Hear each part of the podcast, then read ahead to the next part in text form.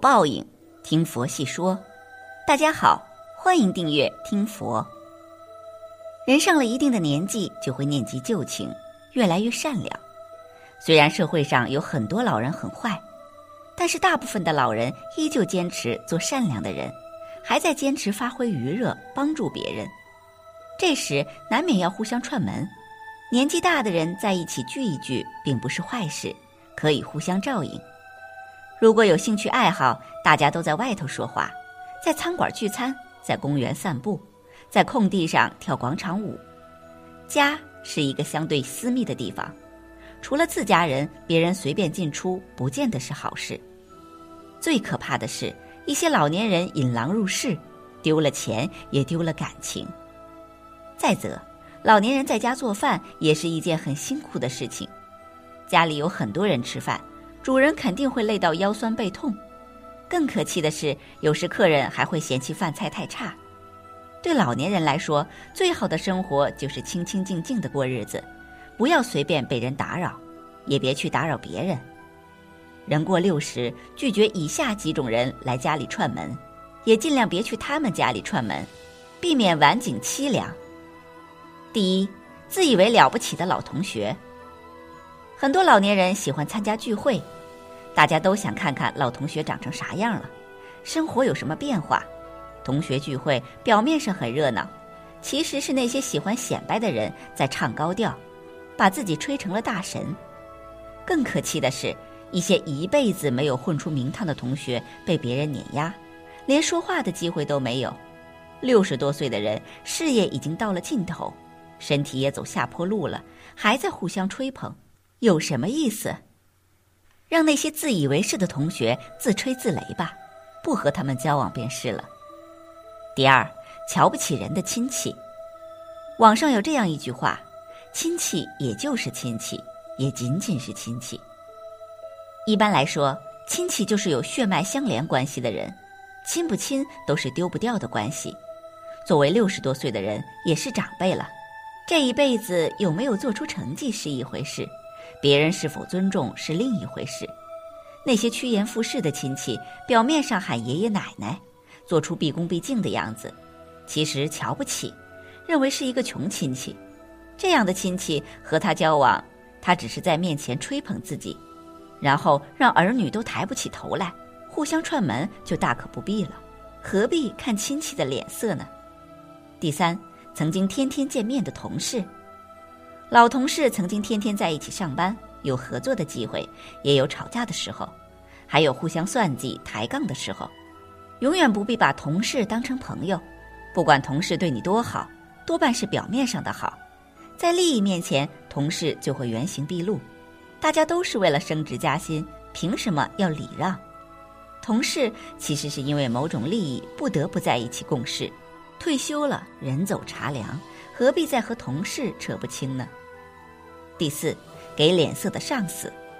有一位先生退休之前在一家事业单位上班，他的上司对他并不友善，但是为了谋生，他不得不低头。上司喜欢打麻将，因此他就投其所好，陪上司一起打麻将。当然，打麻将是假的，阿谀奉承是真的。他常常输钱给上司，让上司开心。退休之后，他碍于面子，还会常常去原来的上司家里打麻将。他的妻子非常气愤，凭什么要输钱给他？还想提拔？做梦吧！妻子一句话惊醒梦中人，他下定决心和上司断交了。老上司要尊重他，但是要看这个人是谁，人品如何。一辈子看人脸色真的没有必要，退休了就更没必要了。第五，唉声叹气的老人，年过六十，谁没有一点点小病痛？谁对儿女没有抱怨？可是叹气有什么用？还是要往前看，把身体保养好，让心态变好，身心健康的老人才会长命富贵。第六，唯利是图的商人，为什么很多老人容易受欺骗？说到底，就是过分相信那些不良商家了。很多商人为了赚钱，使出了一些阴毒的招数，比方说过分吹捧某些东西的价值，让老人以为是宝贝，用一些稀奇古怪的东西来欺骗老人，人过六十要学会捂住钱袋子。对于那些推销东西的人要小心一点，不要让他们进门，更不要去他家做客。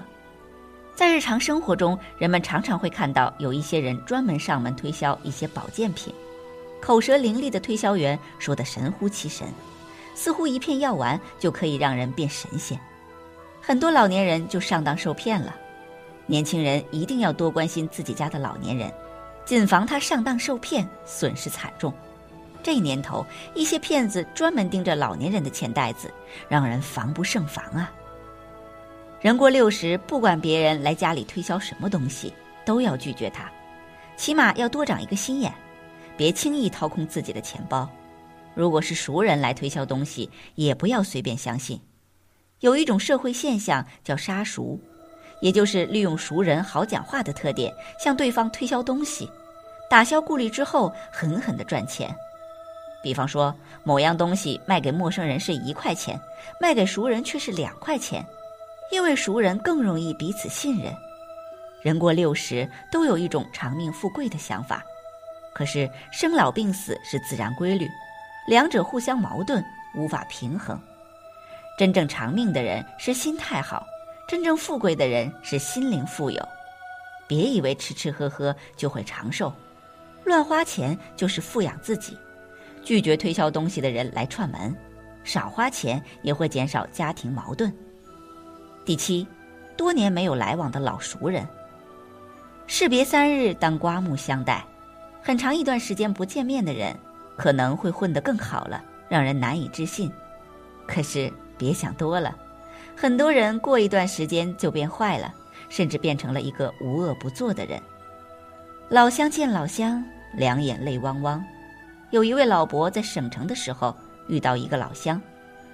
两人用家乡话聊天，倍感亲切。大伯把老乡请到家里吃饭，酒足饭饱之后，老乡离开了，顺手就带走了一条金项链。老熟人多年不来往，就不要来往了，不要用当初的眼神去看他，要学会怀疑他。第八，无缘相守的恋人，过去爱过的人也就不要当真了，哪怕是约定了要重逢，也随缘吧。知道对方过得很好，就心满意足了。如果对方过得不好，也不要常常去帮助他，毕竟和他不是一家人。对无缘的人很友善，还请他来家里做客，让儿女和爱人如何做人。去无缘的人家里做客，怎么让家人放心？想一想，爱过的人跑到家里来了，怎么会是好事呢？哪怕是和他一起吃顿饭，都会引起轩然大波。可能因此毁掉婚姻和家庭，学会一刀两断，和老伴牵手到老，和儿女好好相处，不要弄丢了家庭，损失了福气。人老了要懂得互不打扰的社交潜规则，人老了失去了老伴儿，日子就难熬了。第九，借钱不还的人。莎士比亚说：“不要借人钱，也不要问别人借钱。”借人钱的结果往往是人财两空。六十岁的人留下一笔养老钱真的不容易，就是儿女找借钱都要推三阻四，别把自己的钱包掏空了，以后想找儿女还钱还要看儿媳和女婿的脸色。俗话说“无事不登三宝殿”，一些长期不交往的亲戚朋友忽然找上门来，多半不是好事。在没有退休的时候有人找，是冲着他的官位来的。希望帮别人解决问题，退休了有人来找，也许是冲着他的钱财来的。借出去的钱泼出去的水，真的要当心。如果发现有人来借钱，而且还是提着礼物来拜访，就要学会拒绝，起码要和自己的儿女商议一下，不要让自己的钱成为了糊涂账。人老了没有赚钱的能力了，要是钱借出去了收不回了。向儿女讨要也会遭受白眼，日子不好过呀。第十，拒绝说三道四的人。有的人喜欢说东家长西家短，把亲戚朋友之间的关系都抖了出来，还都添油加醋说出来。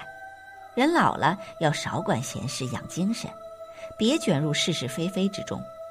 比方说，有的人邻居家里丢了一条狗，他并不知情。但是有知情人士到家里来，把这件事告诉他，还说了很多猜忌的话，因此邻居就会认为他和这件事有重大联系，甚至会把他当成偷狗贼。人与人的关系不好，很多时候是因为人的嘴不好。很多事情不知道比知道更好，别当长舌妇，别做传话人，别把闲言碎语当真。拒绝嘴巴多的人来串门，就会耳根清净。少了很多麻烦事情。第十一，拒绝好吃懒做的人。之前听过这样一个故事：有个孩子自从大学毕业后，一直没有出去找工作，在家当啃老族，还嫌弃父母太穷。他的母亲常常向亲戚们抱怨：“小勇太不听话了，太不争气了。”亲戚们都劝他要逼着孩子去打工，别一直拿钱给他。他却说。我不拿钱给他，难道让他饿死街头啊？他养了一个巨婴，自己受气还花了不少钱，真的令人费解。人老了，千万别收留好吃懒做的人，不管他是谁。老年人不等于老好人，心善也要看对方是谁。救急不救穷，别把心穷的人当成了家里的客人。学会拒绝是人生的必修课。年轻的时候，为了养家糊口，不得不硬着头皮和人交往。但是人老了，应该懂得回归，更加在乎自己。当然，拒绝别人要注意方式方法，不能过于生硬，要想打太极拳一样委婉一些，但不留太多回旋的余地，不给别人很多的期待。人过六十，如何安度晚年，应该靠自己，要努力留下家庭感情、养老的钱。还要鼓励晚辈做有出息的人，一个家庭一代更比一代强，才会越来越兴旺。老年人身体健康，自己口袋里有钱，身边有老伴照顾，年轻人才能够安心工作。年轻人混得好，才有赡养父母的能力，老年人才能得到更多的关怀。人生几十年，一环扣一环，别以为人老了就百事不管了。对于串门的事情，还是慎重为好。本期节目到这里就结束了，想看更多精彩内容，记得订阅点赞。我们下期不见不散。